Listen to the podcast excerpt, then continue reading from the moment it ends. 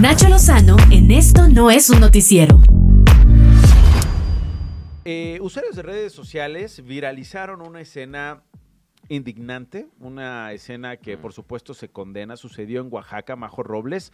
Es una emprendedora, es una mujer que diseñaba, que diseña ropa, que vende su ropa, eh, que estaba haciendo una transmisión en vivo cuando su pareja llegó, comenzó a agredirla, ella hace una señal de auxilio que es levantando los cuatro dedos, poniendo el pulgar en la palma y luego cerrando los dedos, ¿no? Como haciendo un puño hacia la toma, hacia la persona que nos está viendo, eh, que es una manera de eh, pedir auxilio. La mujer es de Telixtlahuaca, en el municipio del mismo nombre allá en Oaxaca. Compartía algunas de las prendas, decía yo, que vende en su negocio cuando llegó este hombre a agredirla. Vamos a escuchar parte de la transmisión de Majo Robles. Si alguien conoce esta señal, por favor. Si alguien sabe de esta señal, ya saben qué hacer. Quien pueda, me manda mensaje privado. Y luego vinieron los golpes. A lo largo de la transmisión se puede observar a un hombre eh, que llega a pedirle toallas. Ella le dice, no, pues yo no sé, eh, no sé dónde están. Y finalmente la golpea. Si alguien está viendo este live, por favor, ayuda y ahí se pierde la señal. Eh, Deyanira Navarrete es profesora de Economía Feminista y Género de la Facultad de Economía de la UNAM. Deyanira, ¿cómo estás? Qué gusto saludarte. Hola, Nacho. Dime qué sentiste cuando viste este video, profesora. Ay, pues eh, mucha impotencia, ¿no? Eh, recordé mucho esos procesos eh, que crecieron y se generalizaron durante la pandemia, ¿no? O sea, desde las clases, el trabajo desde los hogares, eh, que todavía se puede, bueno, se dan en, plataformas eh, y que para eso surgió esta señal, ¿no? O sea, es decir, que eh, la gente se quedaba, pasaba mucho tiempo en sus hogares, que para las mujeres es uno de los lugares, si no el más peligroso para ser mujer. los niños pasaban todo el día en casa, las mujeres trabajaban a distancia y... y eso genera un calentamiento al interior de la propia unidad doméstica. Sí, Y, entonces eran sometidas a violencia y generan este gesto de Yanira para pedir ayuda. ¿A quién se le ocurrió ese gesto? Eh, ¿Sí estuvo bien la explicación que dimos sobre el gesto de Yanira? Eh, bueno, pues el origen del gesto, digamos, eh, viene de una agencia de publicidad que es de una fundación de mujeres canadienses, ¿no? Que es, eh, o sea, el significado de esta señal trata de ser internacional, que no se confunda con otras señas eh, o lenguaje de señas de cualquier otro idioma en cualquier otro país. Y realmente durante la pandemia, 40 países lo retomaron y se empezó a utilizar efectivamente, bueno, en estos procesos de, los hogares y en redes sociales solicitando ayuda. Eh, lo que veo a distancia eh, es que, bueno, la violencia evidentemente descendió muy poquito, pues porque ya no estamos encerradas totalmente en las dinámicas en los hogares, como se estuvo en la pandemia y que recrudeció la violencia pero aún así eh, yo no sé tu percepción, pero yo me di cuenta que todavía falta mucha, que mucha población conociera la propia seña. Sí, claro, claro, claro. Eh, a muchos les sorprendió. Creo que eh, este hecho sirvió para que muchas mujeres se dieran cuenta que pueden hacer un gesto. Eh, nosotros lo llevamos conociendo desde hace, como bien dices, un par de años por lo menos eh, de Yanira. Y, y, hay otros esfuerzos, ¿no, Nacho? También este, de Yanira. También entiendo que, por ejemplo, en algunos restaurantes, bares, etcétera, se, se, pide una bebida. No recuerdo cuál es el nombre de la bebida, pues es una señal de que este, la mujer, la persona se siente en riesgo y que está solicitando apoyo estas, estos esfuerzos son muy importantes porque visibilizan eh, pues situaciones donde muchas veces las mujeres, las personas que son sometidas a violencia, pues no pueden responder, no pueden hacer nada frente a su agresor y solicitan el apoyo de otras Ahora, la pregunta que nos hacemos todos, de Yanira, es ¿cómo reaccionar ante esa seña? Ah, bueno, es que ese también es el otro problema. Mira, ahorita con el fenómeno eh, de Majo en Oaxaca era eh, que también no se sabe dónde estaba su ubicación. Entonces, eh, a ver, de, perdón, Deyanira, otra vez si quieres tu respuesta porque ahí medio te perdí. No se sabe cuál era su ubicación, ¿no? Eso querías decir. Ah, este es el A ver, te vamos a colgar y vamos a volverle a llamar a Deyanira Navarrete. Ella es profesora de Economía Feminista y Género de la Facultad de Economía de la UNAM. ¿Cómo reaccionar? Esa es una pregunta es, es que nos brutal, hacemos, ¿no? porque ¿qué haces? A ver, p- primero sabes que está en dónde, está en un municipio, pero no sabes de en qué, dónde, en qué lugar vive. Este, sí, me parece que es una. Si tú corres si riesgo, eh, cómo llegar- reaccionar, qué tienes que hacer, si es hablarle inmediatamente a las fuerzas del orden o intervenir. Exacto, que, que, que, que en este país hablarle a las fuerzas del orden no siempre es garantía de que asistan las fuerzas del orden. Acabamos de hablar con el candidato de Chiapas como un ejemplazo.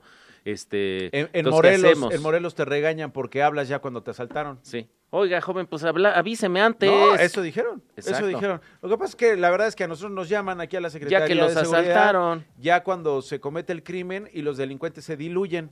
Ah, Ah. Sí, entonces Dilución criminal No, es ah, un nuevo muy- a todo concepto. dar. Entonces, oye, oiga, le llamo porque creo que me van a asaltar, ¿no? Sí, y luego a ver si no te Me acusan de andar inventando delitos que no ocurrieron. Ahora sí, de Yanira Navarrete, la pregunta es, ¿qué hacemos? ¿Cómo reaccionamos ante este gesto?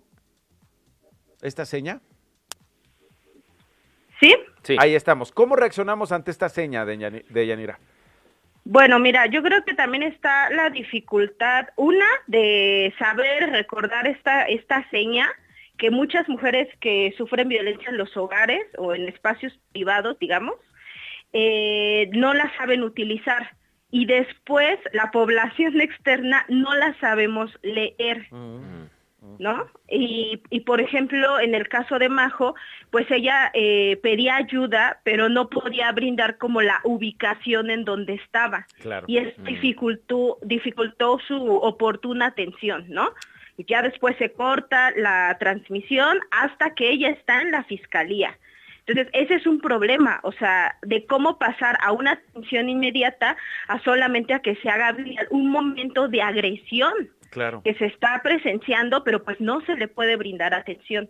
Sí. Entonces, todavía falta generar como esos mecanismos, esa respuesta. Yo creo que la sociedad nos eduquemos también para dar esa red de apoyo y de respuesta que se necesita en estos casos. Sí, a ver, entonces estamos, estamos de acuerdo en una cosa de Yanira, que el, eh, esta seña significa estoy en peligro, ayúdame, pide ayuda o entérate que estoy en peligro. No invisibilices la violencia que estoy viviendo, ¿correcto?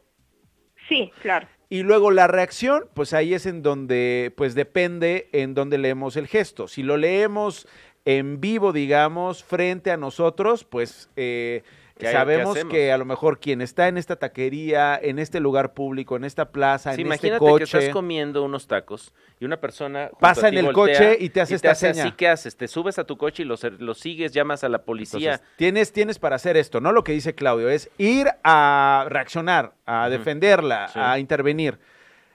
Dos, pues hablar a la autoridad, ¿no? Para tampoco arriesgar eh, tu integridad física y tu vida y poner en peligro la de ella, porque a lo mejor el agresor está armado, la tiene sometida y corre en peligro su vida. Eh, tres, pedir ayuda, ¿no? Y acabo Sí, de ver a esta, esta mujer que me hizo la seña de Buscar que está viviendo de una violencia. personas. ¿Y qué hacemos, no? Exacto. ¿Cómo nos solidarizamos con ella, no, profesora? Sí, claro. También, bueno, eh, yo entiendo que a veces estos momentos son tan inmediatos que no podemos organizar como una Claro. respuesta, ¿no? En lo que reaccionamos. Pero, por ejemplo, sí podemos documentar, por ejemplo, en el caso del automóvil que decían, pues las placas, el color, hacia dónde se dirigen, eh, que ya ahorita grabamos como muchas cosas, ¿por qué no sacar foto como de ese incidente? Y otra de las cosas que creo que que, puede es grave- servir como evidencia eventualmente para la víctima a la hora de denunciar, ¿no? Claro, pero también, por ejemplo, eh, es más vulnerable cuando solo una persona responde. ¿Qué pasa como en este ejemplo que tú das de la taquería, que hay muchísimas otras personas? Disminuye el riesgo de una persona a brindar apoyo si ya se le hace frente más personas. Claro, claro, claro. Pero el problema es ese, ¿no? O sea, en vecinos, digo, hubo muchos, incluso eh, feminicidios durante la pandemia, que habían escuchado gritos, cuestiones de violencia, y que las personas no, reaccionaban. Sí, ¿no? Ajá, Invisibilizaban las violencias, ¿no? Por miedo, por ni te metas. Mira, Sí. ni te metas. Al rato se van a estar dando besitos. Exacto, ahorita te metes, Sí. la defiendes y al rato se van a encontentar. Exacto. Ay, este, mira, ya ni hagas nada, no vaya a ser que te vayan a- te vaya a tocar a ti. Exacto. Claro, yo creo que hay que generar ese tipo de cultura de respuesta eh, comunitaria, porque bueno, es un fenómeno social. Sí, sí, sí. Deyanira, yo creo que entonces lo más importante sería quizá desde este espacio volver a repetir la seña. ¿Cómo es la seña para, eh, digamos, solicitar apoyo cuando estás sufriendo violencia? Sí, claro.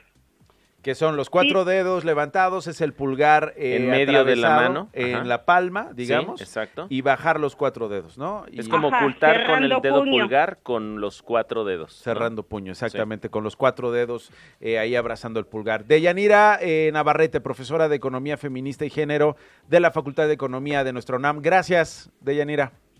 Muchas gracias a ustedes. Hasta Gracias, luego. profesora. Nacho Lozano en Radio Chilango.